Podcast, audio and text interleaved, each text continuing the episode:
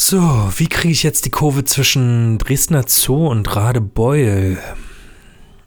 Die Geschichte des Dresdner Zoos ist ja nicht nur eine rühmliche. Menschenshows waren da in der Anfangszeit an der Tagesordnung. Und wenn man heute durch den Zoo geht, sucht man aber bislang vergeblich nach einordnenden Hinweisen auf diese Zeit.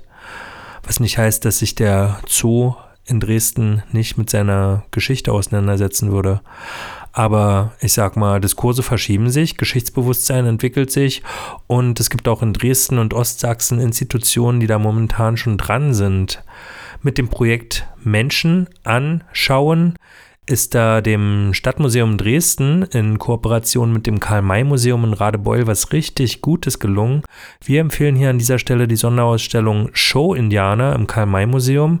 Da geht es um Menschenshows, die hier vor 130 Jahren mit Buffalo Bills Wild West Show Einzug gehalten haben und lange alltägliche Realität in Dresden waren. Menschenshows in Zoos und im Zirkus hier in Dresden waren einfach mal gelebter Rassismus und Kolonialismus und haben auch ein Stück weit den Weg geebnet für den deutschen Faschismus. Die Ausstellung Show Indianer läuft noch bis Ende August. Eintrittskarten kosten 5 bis 10 Euro. Das Karl-May-Museum findet ihr in der Karl-May-Straße Nummer 5 in Radebeul. Und wenn ihr sogar aus Radebeul seid, zahlt ihr nur die Hälfte. Das Museum ist immer von 10 bis 18 Uhr geöffnet, nur montags bleibt es geschlossen.